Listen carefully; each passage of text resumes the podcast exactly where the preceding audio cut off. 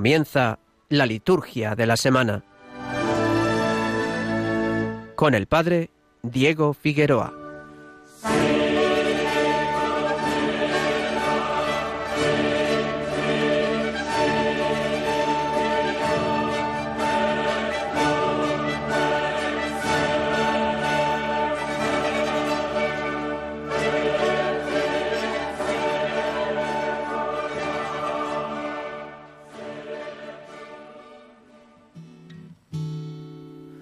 Sun in the sky, you know how I feel.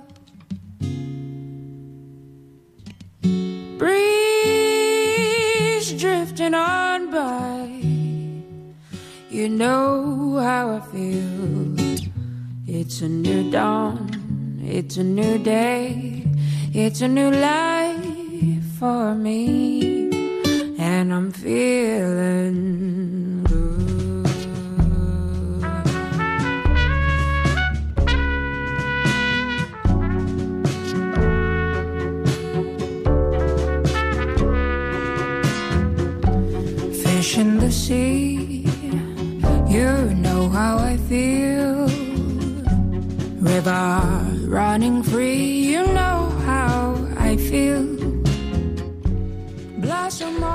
Buenas tardes, bienvenidos a la liturgia de la semana en Radio María.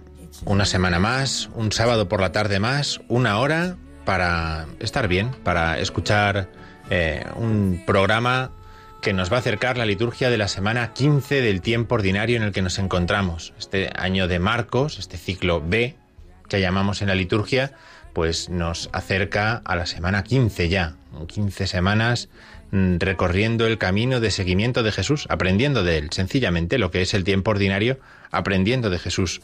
En este programa de este sábado 10 de julio, este sábado caluroso que nos ha tocado del mes de julio, vamos a tener la oportunidad de recorrer las fiestas de esta semana, las memorias, ¿no? vamos a hacer, vamos a fijarnos un poquito en la fiesta de la Virgen del Carmen, ¿verdad? Que cae en esta semana eh, 15, en esta semana de julio. Y luego nos vamos a acercar a la Sacrosantum Concilium, vamos haciendo ese recorrido semanalmente, ¿verdad? Vamos haciendo ese recorrido cada semana mm, de uno o varios números de la Sacrosantum Concilium, el documento del Concilio Vaticano II sobre la liturgia. Hoy vamos a pararnos en el número 76, número 76, eh, un número un poco breve, pero complicado. Breve, pero complicado. Nos vamos a acercar a la reforma del ritual de las ordenaciones, de los obispos, los presbíteros y los diáconos. Precisamente mañana en Valladolid es ordenado obispo el padre Aurelio García. Y bueno, pues eh, este hecho providencial ¿no? pues nos permite acercarnos un poco más, eh, en la medida de lo posible, a esta liturgia de ordenación. Vamos a ver un poco cómo ha pedido el concilio que se reformara la liturgia de ordenación y vamos a ver qué consecuencias tiene desde una perspectiva sobre todo eclesiológica, de la visión que nosotros tenemos de la Iglesia y de cómo nosotros entendemos la, la celebración de la Iglesia también y el ministerio, el ministerio ordenado dentro de la Iglesia. Terminaremos, abriremos también el micrófono para dar posibilidad de que quien quiera pues pueda preguntar alguna cosa que tenga que ver con la liturgia, algo que podamos eh, responder, algo que brevemente podamos explicar aquí.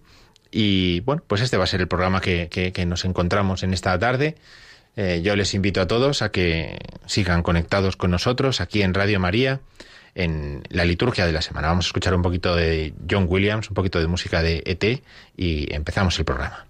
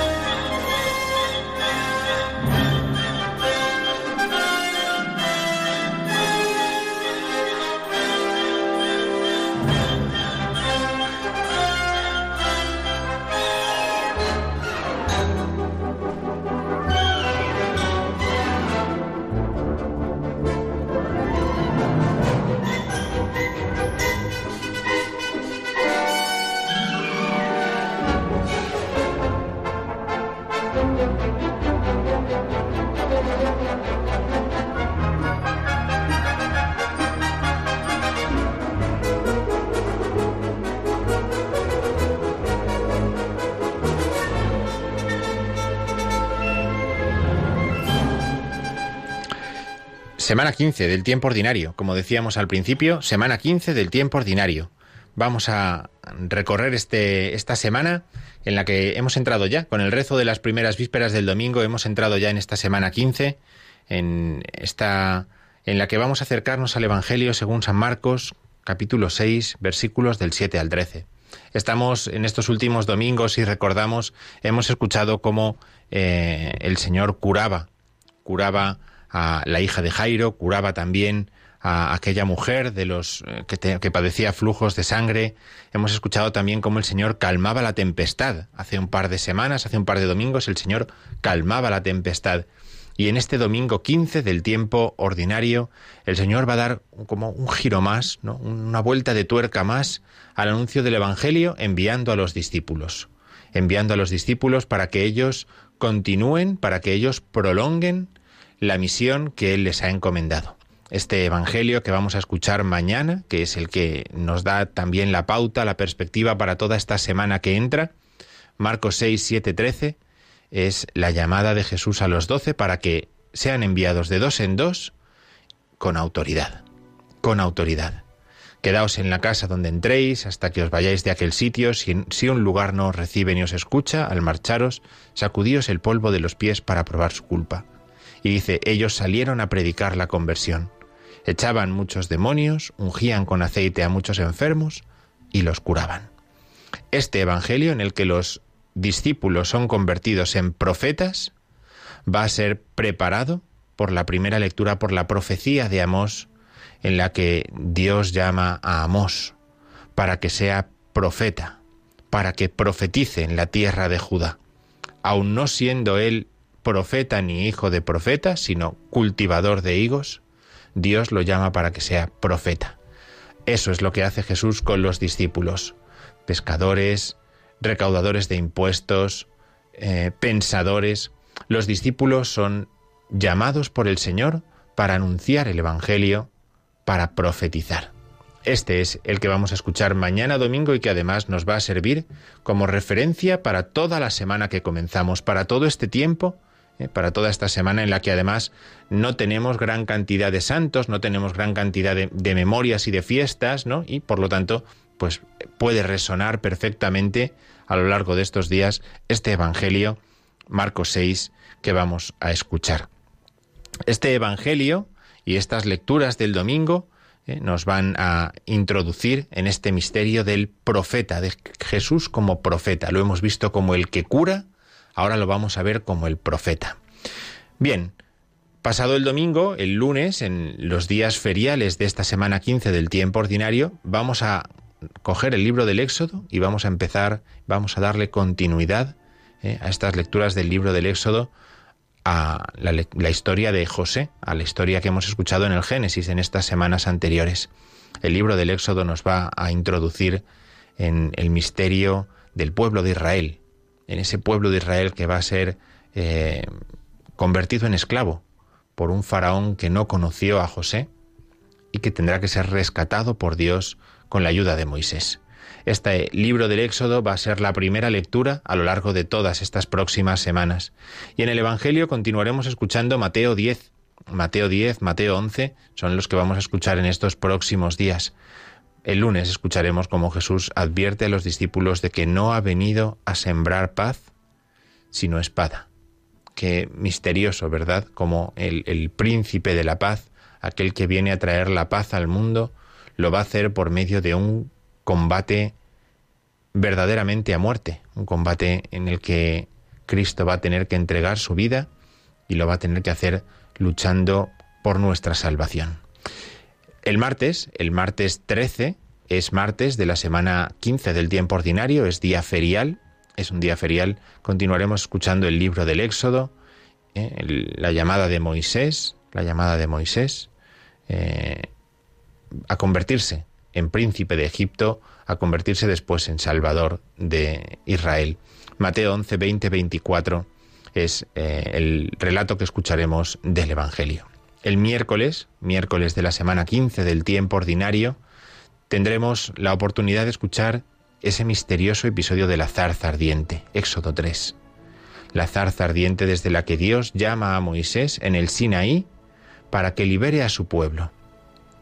Todo esto viene muy bien que recordemos de dónde viene, de lo que hemos escuchado en estas semanas anteriores, de la historia de José, de la historia de los patriarcas, de qué manera se nos va enlazando toda la historia de la salvación desde los primeros personajes del Antiguo Testamento. Bien, pues escucharemos el miércoles 14 esta lectura Éxodo 3.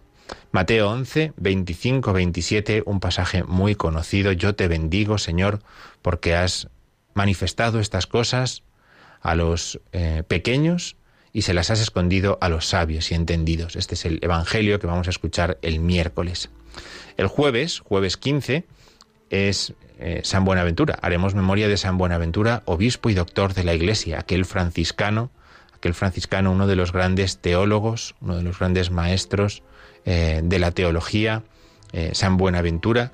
Haremos memoria de él el jueves 15. Sin embargo, sabemos bien que las memorias no cambian las lecturas del ciclo que vamos escuchando día a día. Por eso continuaremos con Éxodo 3, el nombre de Dios. Yo soy el que soy. Yo soy el que estaré siempre con vosotros. Yahvé va a revelar su nombre a Moisés para sellar con él la confianza y la llamada a liberar a su pueblo. En el Evangelio escucharemos la continuación del que hemos escuchado el miércoles. Venid y cargad con mi yugo y aprended de mí que soy manso y humilde de corazón. Mateo 11, 28, 30 son los tres versículos siguientes a los que vamos a escuchar el miércoles, los que escucharemos el jueves. Por lo tanto, vamos viendo ya cómo las lecturas de esta semana están cargadas de un contenido salvífico, cargadas de un contenido, de una reflexión de salvación que Jesús quiere ofrecer y que la Iglesia quiere ofrecer a los suyos. El viernes celebraremos la memoria obligatoria de la bienaventurada Virgen María del Monte Carmelo. ¿eh? La Virgen del Carmen, como nosotros popularmente la conocemos, como nosotros popularmente decimos. Luego nos fijaremos un momentito, luego nos vamos a fijar un momentito en, en, esta eh, advocación mariana de la Virgen del Carmen, eh, pero las lecturas sabemos que son también lecturas feriales. Vamos a seguir escuchando el libro del Éxodo. Vamos a dar un salto del Éxodo 3 que hemos estado escuchando hasta el día anterior, hasta el jueves. Vamos a pasar al Éxodo 11. ¿eh? Vamos a saltar toda la discusión de Moisés con, eh, con, los líderes del pueblo de Israel, toda la discusión con el faraón, todas las plagas, no vamos a pasar directamente, vamos a pasar directamente al final de toda esa, de toda esa discusión, vamos a pasar al final casi al anuncio de la Pascua. Mateo 12, 1, 8, la, discusión sobre Jesús como Señor del sábado, como aquel que es Señor del sábado, será el Evangelio que escucharemos el viernes, y el sábado, día que cerramos la semana 15 del tiempo ordinario, el sábado continuaremos escuchando eh, el libro del Éxodo, la noche en la que Israel fue liberado de la esclavitud por el paso del Señor, Éxodo 12, y Mateo 12, 14, 21, Jesús como el que va a mostrarse como el que va a revelarse como el Señor de su pueblo. Estas son las eh, celebraciones y estas son las lecturas que vamos a escuchar en esta próxima mm, semana, semana 15 del tiempo ordinario. El ciclo eh, en el que nos encontramos nos va a permitir en estos días eh, leer lecturas como decíamos antes, que tienen gran importancia para nosotros y que nos van a acercar mucho más, mucho más a la figura del Salvador, a la figura del Mesías, a la figura de, Jesús por medio de Moisés. Esto que ha sucedido en la historia de la salvación, la Iglesia lo ha recibido y la Iglesia lo continúa, por lo tanto, así comunicando. Hasta aquí el repaso a la liturgia de la semana, a esta semana 15 del tiempo ordinario. Eh, hasta aquí el repaso a lo que la liturgia de la palabra y los santos nos van a, guiar desde la espiritualidad propia de la liturgia de la Iglesia en estos próximos días. Vamos a eh, hacer una parada, una parada eh, musical. Vamos a escuchar Ave Maristella, una de las mm, infinitas versiones del Ave Maristella y después comentaremos un poquito, antes de meternos en el tema eh, que hoy nos corresponde, en Sacrosantum Concilium 76, como decíamos, vamos a, comentar un poquito esta, eh, esta oración, este canto mariano, Ave Maristela.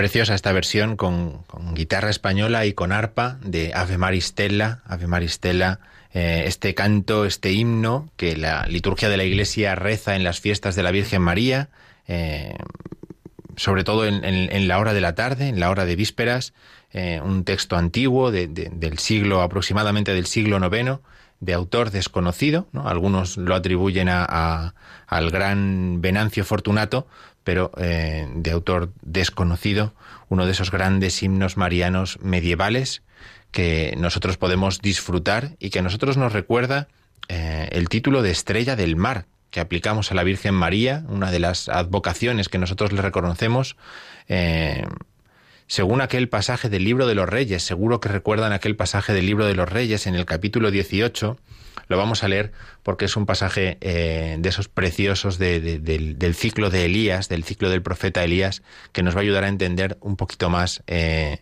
un poquito más esta, esta advocación. Dice, Elías dijo a Ahab, sube, come y bebe, porque va a llover mucho.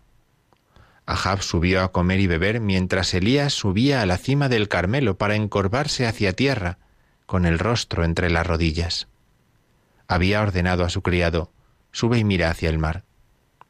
El criado subió, miró y dijo, no hay nada.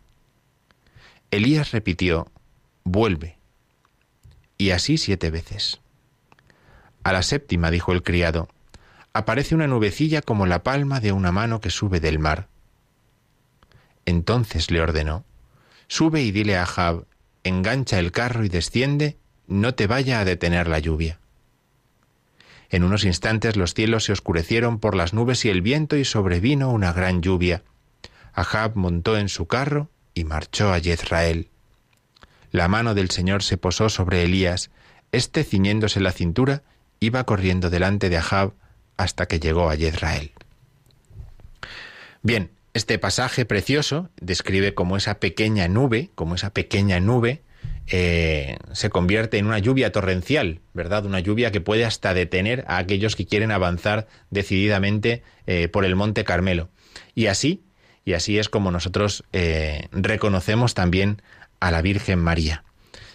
Ella, ella es la que va a derramar para nosotros la salvación, la que va a traer para nosotros al Salvador. Ella anuncia la venida del Salvador que va a poner fin a la sequía del hombre, a la sequía del pecado, a la sequía de la humanidad.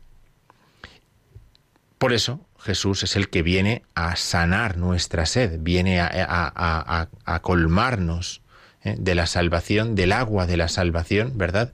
Pues esta imagen, esta imagen de la pequeña nube, nos sirve también para iluminar a esta estrella del mar, ¿eh? porque sobre el mar, sobre el mar se ve esa pequeña nube, ¿eh? que es la que, la que, la que va a dar la lluvia del Salvador. Y este canto comienza así: Ave Maristela, salve, estrella del mar, Dei Mater Alma, Madre mm, de Dios, Madre de Dios y siempre Virgen, feliz puerta, feliz puerta, ¿verdad? Que es otra de las eh, advocaciones que reconocemos en la Virgen María. Eh, esta oración, esta oración que nosotros podemos rezar, tiene una versión que yo quería mm, leer en esta noche, que hizo Lope de Vega. Eh, el, sacerdote Lope de Vega hace una versión de esta Ave Maristela que podemos, eh, a manera de oración, también nosotros leer en esta tarde. Dice, salve del mar estrella, salve Madre Sagrada, de Dios y siempre Virgen, puerta del cielo santa.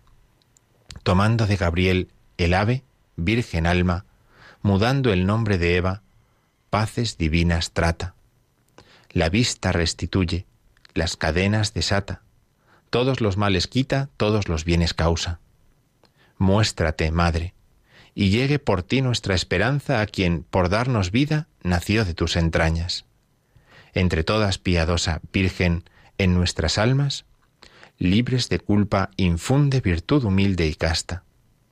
Vida nos presta pura, camino firme allana, que quien a Jesús llega, eterno gozo alcanza al Padre, al Hijo, al Santo Espíritu alabanzas, una a los tres le demos y siempre eternas gracias.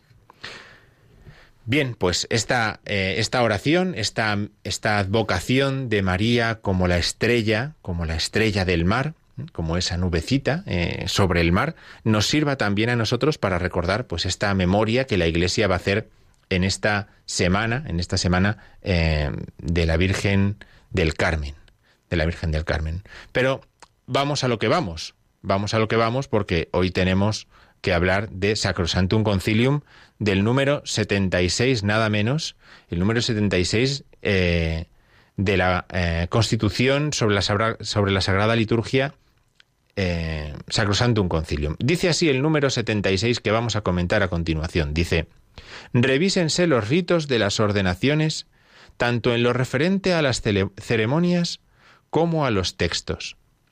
Las alocuciones del obispo, al comienzo de cada ordenación o consagración, pueden hacerse en lengua vernácula. En la consagración episcopal, todos los obispos presentes pueden imponer las manos. Fíjense, nada, tres líneas. Si lo leen, si cogen el, documento del Concilio Vaticano II, van a ver que son tres líneas lo que tienen ahí. Y sin embargo, en estas tres líneas lo que se pide es, en, la línea de lo que veníamos viendo también en los anteriores programas y en los anteriores números, lo que se pide es que se revise también el ritual de las órdenes, ¿no? Pensemos que hemos hablado del ritual del bautismo, del bautismo de niños, hemos hablado del ritual de la confirmación, del ritual de la penitencia, del, del, ritual de la unción de los enfermos, ha llegado el momento de hablar también, muy brevemente, por supuesto, del ritual de ordenaciones, del pontifical romano, que contiene la ordenación de los obispos, la ordenación de los presbíteros y la ordenación de los diáconos. Este es el, el punto del que nosotros vamos a tratar en esta Sacrosantum Concilium número 76. Este es el punto del que nosotros vamos a hablar en, este programa de esta tarde. Pensemos, ¿no? para eh, a grandes rasgos, porque no podemos bajar oración por oración, que es lo que nos gusta hacer en este programa cuando tenemos eh, la oportunidad de, de, de, coger un misal o de coger una fiesta, ¿no? Pensemos por un momento cómo es como la Iglesia suele hacer con estos rituales, cómo es como la Iglesia tiene por tradición hacer con todo este tipo de celebraciones sacramentales. Siempre hay una parte central, un bloque central que podríamos llamar el que realiza el sacramento, tiene una parte de preparación, unos ritos introductorios y luego tiene unos ritos explicativos. Esto, esto que podemos coger por ir al primero al ritual del bautismo, al ritual del bautismo, lo vamos a encontrar también en el resto de celebraciones sacramentales. Y es que antes de ordenar a un diácono, a un sacerdote o a un obispo, hay unos ritos que explican, que preparan para que suceda esa ordenación, que sitúan a la asamblea que se ha reunido para que comprenda lo que va a suceder en esa ordenación, después se realiza la misma ordenación y a continuación a continuación, hay una serie de ritos distintos en cada uno, en este caso de, estas tres ordenaciones, que van a servir para explicar qué es lo que ha sucedido. ¿Por qué? Pues porque el rito de la ordenación de un obispo, de un presbítero o de un diácono contienen siempre, contienen siempre una larga oración de ordenación, una plegaria de ordenación. Una plegaria de ordenación. En estas tres celebraciones en estas tres ordenaciones el obispo impone las manos al que va a ser ordenado, en silencio. Y después de esa imposición de las manos, reza una larga, larguísima ordenación, una, una, larguísima plegaria de ordenación. Esta plegaria de ordenación hace referencia en cada uno de estos casos propiamente a lo que se está ordenando, a los diáconos, a los sacerdotes a los obispos. ¿Qué es lo que sucede? Pues lo que sucede es que como esa, como esa plegaria de ordenación en muchas ocasiones no podemos captar todo el contenido que tiene cuando la estamos escuchando, no podemos captar todo lo que se nos está diciendo, de una forma pedagógica, la Iglesia añade a continuación una serie de ritos, una serie de ritos que van a explicar lo que ha sucedido cuando estaba siendo ordenado el diácono, el sacerdote o el obispo. Este ritual, el ritual de órdenes, ¿no? ahora llamado pontifical romano, ritual de la ordenación de un obispo, de un presbítero y de un diácono, este ritual es un ritual que el, Vaticano II ha reformado. Ha reformado. En primer lugar, para dar especial eh, énfasis a ese rito central, a ese momento central, ¿eh? para que ese momento central tenga todo el peso, todo el peso de la celebración para que toda la atención se vuelva hacia ese momento, en el que el obispo impone las manos en silencio, reza pidiendo el Espíritu Santo en silencio sobre el, que va a ser ordenado, y a continuación, a continuación, reza una larga plegaria de ordenación. Esta plegaria de ordenación, ahora vamos a comentar un poquito, ¿eh? vamos a comentar un poquito, va a ir seguida de una serie de ritos. Al diácono sabemos bien que se le entrega el Evangelio. Se le entrega el Evangelio para que sea predicador de la palabra de Dios, para que sea el que proclame el Evangelio, tal y como ya sucedía en el libro de los Hechos de los Apóstoles, ¿verdad? Sabemos que al que es ordenado sacerdote se le entregan los instrumentos con los que va a consagrar el cáliz y la patena, ¿verdad? El obispo es metido dentro de una casita, ¿eh? Si, han estado en una ordenación episcopal o si mañana mm, van a Valladolid, por ejemplo, ¿eh? y ven la ordenación episcopal del padre Aurelio, como decíamos antes, ¿eh? pues verán como el obispo es metido en una casita que se hace con un evangeliario que le cubre, que se le pone sobre su cabeza, para indicar precisamente, para indicar precisamente que la palabra de Dios está sobre él, que su palabra está sometida a una palabra mayor que es la palabra de Dios y que de esa palabra es de la que él tiene que vivir. Ciertamente sabemos también, si hemos estado alguna vez en una ordenación, sabemos que al diácono se le reviste con la estola cruzada y la dalmática, que es como después va a ejercer su ministerio en la celebración litúrgica. Al sacerdote se le reviste con la estola caída y con la casulla, y al obispo se le entregan también las insignias propias del obispo. Se le entrega el anillo, se le entrega el báculo pastoral, ¿eh? se, le, se, le, reviste con mitra también, ¿no? que, que, que indica que está al, al, gobierno de una grey, al gobierno de una comunidad. Estos son los ritos, sencillamente, estos son los ritos de ordenación, ¿eh? los ritos eh, que van a continuar la ordenación de un presbítero, de un diácono y de un obispo. Vamos a hacer una pequeña parada y vamos a leer alguna de estas oraciones. Vamos a leer alguna de estas oraciones para que podamos fijarnos en algún pequeño detalle de estas, de estas oraciones. ¿eh? Vamos a hacer una parada para escuchar un poquito de música y después escuchamos alguna de estas oraciones. Vamos a aprovechar también, vamos a abrir eh, el micrófono, los micrófonos, por si eh, la línea telefónica, por si alguien quiere llamar y hacer alguna consulta de, tipo litúrgico, que nosotros podamos brevemente aquí explicar o responder. Eh, el número para llamar aquí a, Radio María, a, a, los estudios de Radio María y que podamos recibir la llamada es el 910059419. Lo repetimos, 910059419. Escuchamos un poquito de música y seguimos con Sacrosantum Concilium 76 y la ordenación de obispos, presbíteros y diáconos.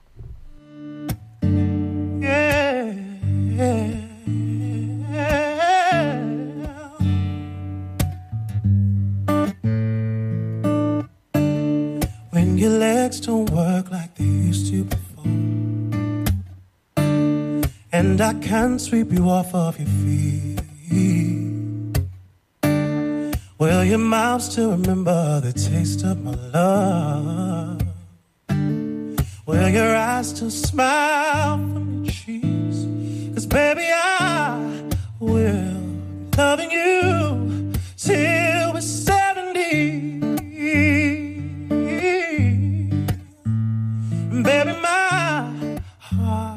Stifle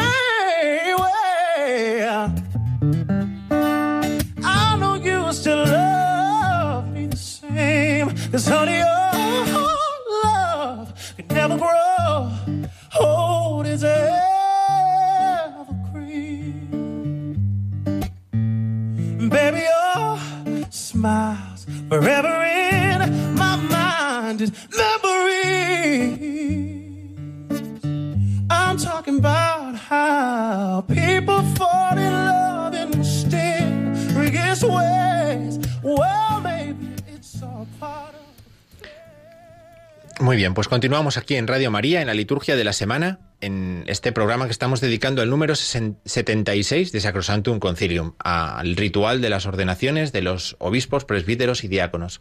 Vamos a leer una oración, vamos a leer una oración, eh, la oración de ordenación de un obispo. Pero antes de leerla vamos a recordar unos principios muy básicos, muy básicos que, que muchas veces hemos dicho eh, cuando íbamos a tratar con oraciones, a trabajar con oraciones, a rezarlas, ¿no? Hay que tenemos que tener en cuenta eh, que estas oraciones son paradigmáticas en la Iglesia, para empezar, ¿no? Es decir, ¿cómo aprendemos a rezar? Aprendemos a rezar como la Iglesia nos enseña. La Iglesia es nuestra madre y nos enseña cómo se reza. Y por lo tanto las oraciones que rezamos en la celebración de la Iglesia son oraciones que nos sirven para aprender a rezar nosotros.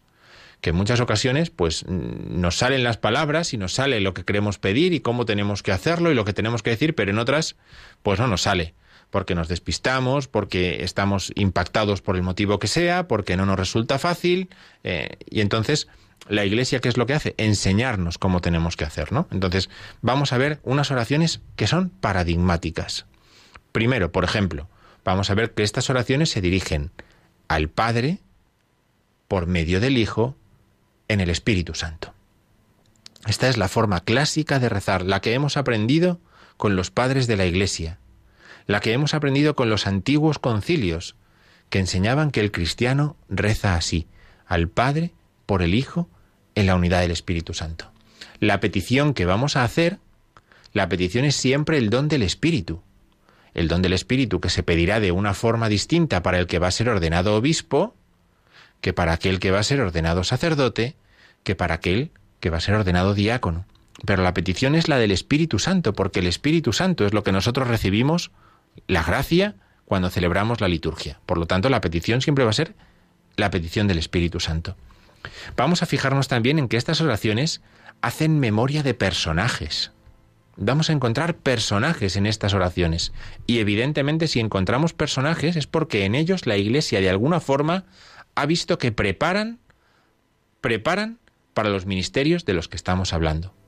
El del obispo, el del presbítero y el del diácono. Y vamos a fijarnos también en la gran solemnidad de estas oraciones. Esto no se dice de carrerilla. Esto es una oración de gran solemnidad, de gran seriedad. La Iglesia prepara este momento con mimo y la Iglesia reza estas oraciones con la conciencia de lo que Jesús nos ha dicho, que es que cuando la Iglesia se reúne para orar, el Padre escucha y cumple con lo que la Iglesia le pide. Por eso la Iglesia reza estas oraciones con esa solemnidad que supone también la autoridad que ha recibido. ¿Qué es la solemnidad? La autoridad reconocida en estas oraciones. Vamos a comenzar escuchando la oración de ordenación de un obispo. Comienza así, dice, Dios y Padre de nuestro Señor Jesucristo, Padre de misericordia y Dios de todo consuelo, que habitas en el cielo y te fijas en los humildes que lo conoces todo antes de que exista. Tú estableciste normas en tu iglesia con tu palabra bienhechora. Desde el principio tú predestinaste un linaje justo de Abraham. Nombraste príncipes y sacerdotes, y no dejaste sin ministros tu santuario. Desde el principio del mundo te agrada ser glorificado por tus elegidos. Infunde ahora sobre este tu elegido la fuerza que de ti procede, el espíritu de gobierno que diste a tu amado Hijo Jesucristo, y él, a su vez, comunicó a los santos apóstoles, quienes establecieron la Iglesia como santuario tuyo en cada lugar, para gloria y alabanza incesante de tu nombre. Padre Santo, tú que conoces los corazones, concede a este servidor tuyo, a quien elegiste para el episcopado, que sea un buen pastor de tu santa grey, y ejercite ante ti el sumo sacerdocio sirviéndote sin tacha día y noche. Que atraiga tu favor sobre tu pueblo y ofrezca los dones de tu santa iglesia. Que por la fuerza del Espíritu, que recibe como sumo sacerdote y según tu mandato, tenga el poder de perdonar pecados que distribuya los ministerios y los oficios según tu voluntad, y desate todo vínculo conforme al poder que diste a los apóstoles. Que por la mansedumbre y la pureza de corazón te sea grata su vida como sacrificio de suave olor, por medio de tu Hijo Jesucristo, por quien recibes la gloria, el poder y el honor, con el Espíritu en la Santa Iglesia, ahora y por los siglos de los siglos. Amén. Es una oración para decir, bueno, pues ya aquí acabamos el programa, nos vamos y ya tan contentos porque eh, es una oración eh, eh, en la que se, se, puede descubrir lo que decíamos antes, ¿no? Esa seguridad con la que la Iglesia se dirige al Padre. La Iglesia pide al Padre con la seguridad de que va a ser escuchada y que el, el- sacerdote que está a punto de ser ordenado, que está con esa ora- oración siendo ordenado, ciertamente, ciertamente va a recibir ese don del Espíritu Santo que lo va a convertir en pastor de la grey, como decía eh, la oración. Eh, si se han fijado, porque no podemos fijarnos en todos los detalles que, tiene esta oración, el, el que más se repite, por fijarnos en uno, el que más se repite es la relación con los apóstoles. La relación con los apóstoles. Se nombra a los apóstoles en varias ocasiones precisamente ¿por qué? Porque el que es ordenado obispo es un sucesor de los apóstoles. Forma parte del colegio apostólico. Ven como les decía al principio del programa, vamos a fijarnos en esto que parece que es un tema mm, que, que no sabemos por dónde va y viene, pero es un tema de gran importancia para nuestra visión de la Iglesia. La Iglesia está fundamentada sobre los apóstoles y el colegio apostólico que con ellos se ha iniciado. Cuando un sacerdote es ordenado obispo, el colegio apostólico aumenta. La Iglesia se fortalece. Y se fortalece, pues porque un, tipo, un sacerdote, el que sea, ¿no? En cada ordenación, recibe el don del Espíritu Santo para, hemos escuchado, para gobernar, para gobernar, para tomar decisiones, para guiar a la asamblea, para guiar la iglesia, el espíritu de gobierno que diste a tu amado Hijo Jesucristo, dice la oración. El obispo recibe el espíritu de gobierno que también había recibido Jesucristo y que él comunicó a los apóstoles. De tal manera que de tal manera que como por medio de ellos se ha establecido la iglesia, de la misma manera también la iglesia se establezca donde ese obispo que es ordenado, ese obispo que es ordenado, sea enviado, sea enviado para fortalecer, para dar fundamento a una comunidad. Fíjense qué, qué plegaria, qué oración más bonita, qué oración más, más, eh, eh, más ordenada, más elegante. Que nos sirve para, para, para fijarnos en, en, qué es lo que se, se, se, dice de aquel que es ordenado obispo. Luego podemos, podríamos fijarnos en el vínculo con Abraham, ¿no? en el vínculo con los ministros del santuario, ¿eh? podríamos fijarnos también en, en, el ejercicio del sumo sacerdocio, en el mediador, que éste atraiga, que éste atraiga para la iglesia, decía la oración, que atraiga para la iglesia los dones que ella necesita. Es decir, se convierte en un mediador. Escuchábamos hace unos días eh, cómo Abraham mediaba con Dios por el bien de, de, de, de su pueblo, ¿verdad? Mediaba, ¿no? Bueno, pues esta mediación se realiza por el obispo, que tiene el poder de perdonar pecados. ¿Recuerdan Juan? El Evangelio de Juan, cuando Jesús le dice a los discípulos eh, que ellos tienen el poder de perdonar los pecados. A quienes se los perdonéis, le quedan perdonados. A quienes se los retengáis, les quedan retenidos. Pues estos, que son sucesores de los apóstoles, tienen ese poder que pueden delegar a otros pero ellos tienen propiamente ese poder porque así Jesús lo dio a los discípulos en el cenáculo, en el misterio de Pentecostés. Y luego se hace referencia a una serie de, de, de virtudes ¿eh? que el obispo debe tener. La mansedumbre, la pureza de corazón, una vida grata, el sacrificio de la vida. se van recorriendo una serie de virtudes ¿eh? que el obispo debe tener. Esto eh, nos enseña, nos enseña eh, la belleza de la oración de la Iglesia y nos enseña también cómo la Iglesia se constituye, cómo la Iglesia se constituye. Vamos a leer ahora, vamos a leer ahora la oración de ordenación de un sacerdote, de ordenación de un sacerdote. Esta oración, pensemos en, en, en, en la misma forma, ¿no? En la misma estructura que decíamos antes, lo vamos a ver ahora. Dice. Asístenos, Señor Padre Santo, Dios Todopoderoso y Eterno, autor de la dignidad humana y dispensador de todo don y gracia. Por ti progresan tus criaturas y por ti se consolidan todas las cosas. Para formar el pueblo sacerdotal, tú dispones con la fuerza del Espíritu Santo en órdenes diversos a los ministros de tu Hijo Jesucristo. Ya en la primera alianza aumentaron los oficios, instituidos con signos sagrados. Cuando pusiste a Moisés y a Aarón al frente de tu pueblo, para gobernarlo y santificarlo, les elegiste colaboradores, subordinados en orden y dignidad, que les, acompaña, que les acompañaran y secundaran. Así, en el desierto diste parte del espíritu de Moisés, comunicándolo a los setenta varones prudentes con los cuales gobernó más fácilmente a tu pueblo. Así también hiciste partícipes a los hijos de Aarón de la abundante plenitud otorgada a su padre, para que un número suficiente de sacerdotes ofreciera según la ley los sacrificios, sombra de los bienes futuros. Finalmente, cuando llegó la plenitud de los tiempos, enviaste al mundo Padre Santo a tu Hijo Jesús, apóstol y pontífice de la fe que profesamos. Él, movido por el Espíritu Santo, se ofreció a ti como sacrificio sin mancha, y habiendo consagrado a los apóstoles con la verdad, los hizo partícipes de su misión.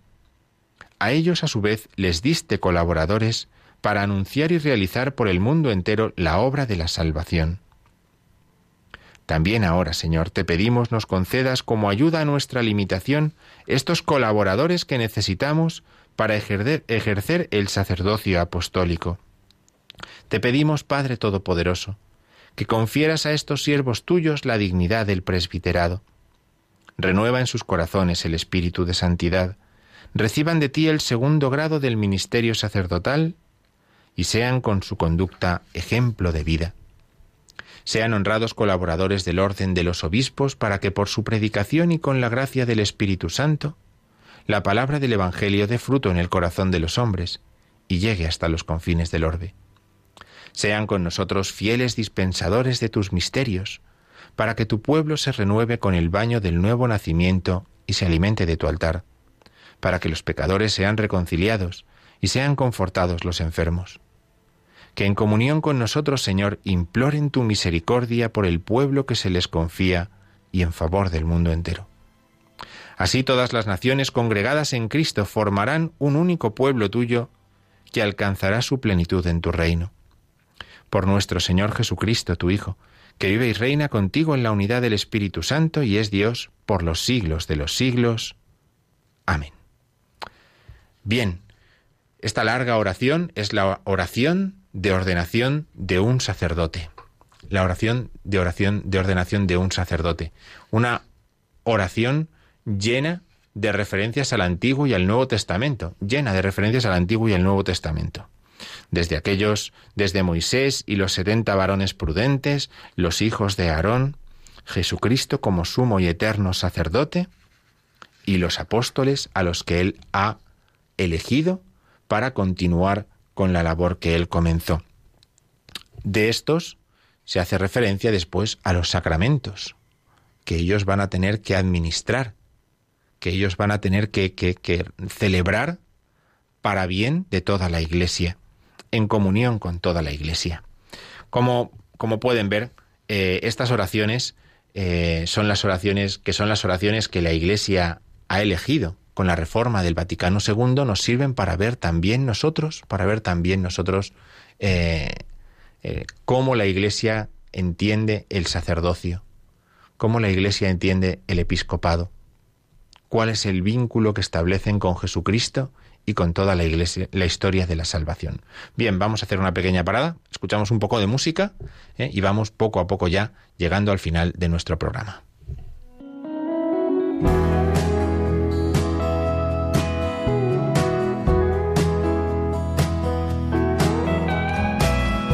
Esos ojos negros, esos ojos negros no los quiero ver llorar, tan solo quiero escuchar, dime lo que quiero oír, dime que vas a reír, dime, dime ahora que duerme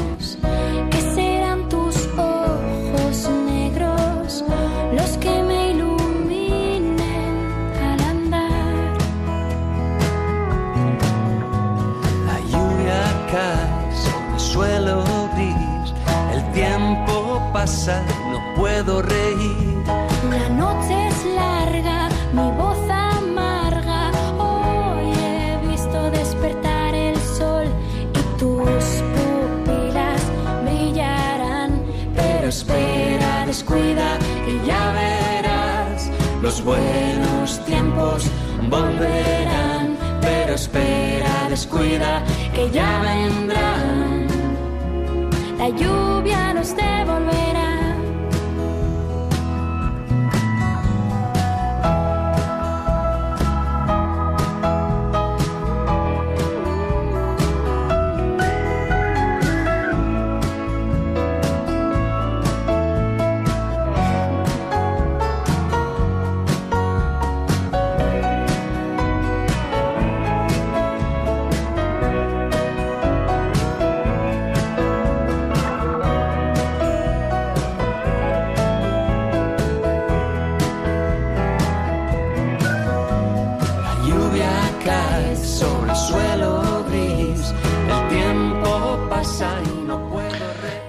Vamos a acabar eh, el programa de hoy haciendo un resumen, un pequeño resumen de lo que hemos eh, de lo que hemos explicado eh, acerca del ritual de la ordenación, el ritual de órdenes. Ahora se llama pontifical romano. Esto también es interesante comprender cuál es el nombre con el que los libros litúrgicos son llamados ahora. Este es el pontifical romano de la ordenación del obispo, de los presbíteros y de los diáconos. Fíjense cómo el ministerio episcopal es la fuente de los otros ministerios ordenados, ¿no? Por eso se pone primero la ordenación del obispo y luego las de los presbíteros y la de los diáconos, porque estas vienen de la primera ordenación, que es la ordenación de los obispos, sucesores de los apóstoles.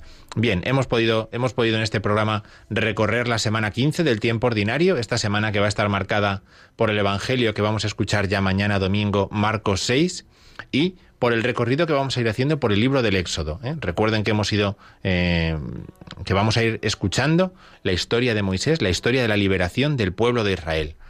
Después eh, nos hemos fijado también en la memoria de la Virgen del Carmen, que vamos a celebrar el próximo día 16, el viernes, la Virgen del Carmen, y el Ave Maristella. María como la estrella del mar, María como la estrella del mar, y esa referencia eh, al ciclo de Elías, ¿eh? al libro de los reyes. Y en último lugar, la última parte del programa la hemos dedicado a Sacrosantum Concilium número 76. Las celebraciones de la Iglesia están contenidas en los libros litúrgicos. Las celebraciones sacramentales están contenidas en los libros litúrgicos. Y nosotros eh, tenemos un sacramento, que es el sacramento del orden sacerdotal, ¿verdad? El sacramento del orden sacerdotal, eh, que tiene un primer grado, el de los obispos, un segundo, el de los presbíteros, y un tercero, el de los diáconos. Y esas celebraciones, esas celebraciones de ordenación, están contenidas en este pontifical romano, en el que en cada una de estas tres ordenaciones, en cada uno de estos tres ritos, hay siempre unos ritos de preparación, unos ritos de preparación, un sacramento propiamente, una celebración de la ordenación y después unos ritos explicativos, unos ritos explicativos que terminan explicando, que terminan eh, detallando lo que ha sucedido en el sacramento. Los, nuestros amigos pucelanos, nuestros amigos eh, de Valladolid, pueden acercarse mañana por la tarde a la catedral y podrán ver la ordenación de un obispo. Y, y dirán, pues esto es lo que nos han explicado el sábado por la noche en Radio María. Hasta aquí ha llegado nuestro programa. Muchas gracias a todos por su atención y que pasen muy buena noche. Aquí terminamos la liturgia de la semana.